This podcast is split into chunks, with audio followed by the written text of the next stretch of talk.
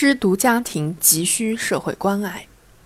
目前，我国首批独生子女的父母正在步入老年，失独老人和失独家庭问题日益凸显。据不完全统计，当前我国独生子女家庭总数约有1.6亿，失独家庭已经超过100万，每年新增7.6万个。我国失独老人有50%患有慢性疾病，15%患有重大疾病。因病致贫的占百分之五十，独生子女家庭在承担精神打击的同时，遭遇经济困难，成为了社会新的弱势群体。这是一个令人同情而又担忧的数据，也是政府和社会各界必须关注的热点。绝不能让这些昔日积极响应国家计划生育政策的家庭再流泪惶恐。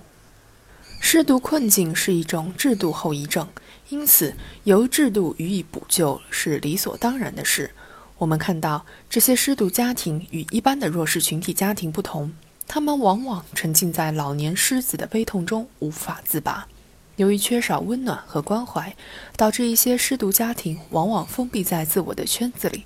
伴随着年龄越来越大，养老、生病、无人照。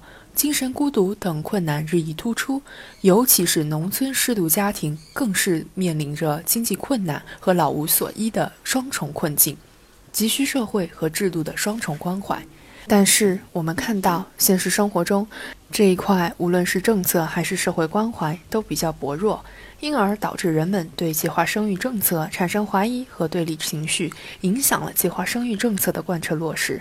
这些都充分说明，修复制度短板、建立和完善失独家庭社会保障制度已迫在眉睫，刻不容缓。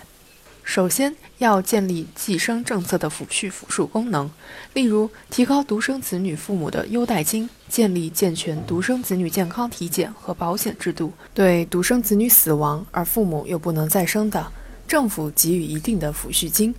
对那些却因失独造成无法养老的家庭，实行政府兜底养老，还可以让所有失独家庭父母，并以年迈者由政府出资全部进入养老院等等。总之，要尽心尽力地为失独家庭分忧解难，让其像其他有子女的家庭老人一样安享晚年，度过余生。在建立健全养老保障外，还要坚持两手抓，努力解决他们的精神扶持，这一点尤为重要。人常说，哀莫大于心死，如何帮助他们走出痛苦，恢复生活的信心，是不可回避的课题。可以发挥公亲父和志愿者服务的积极性。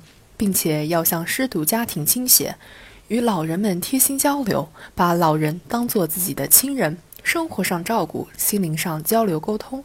尤其是那些刚刚失去子女和身患重病的老人，更要多多关心和体贴，让他们尽快走出阴影，恢复健康，比啥都重要。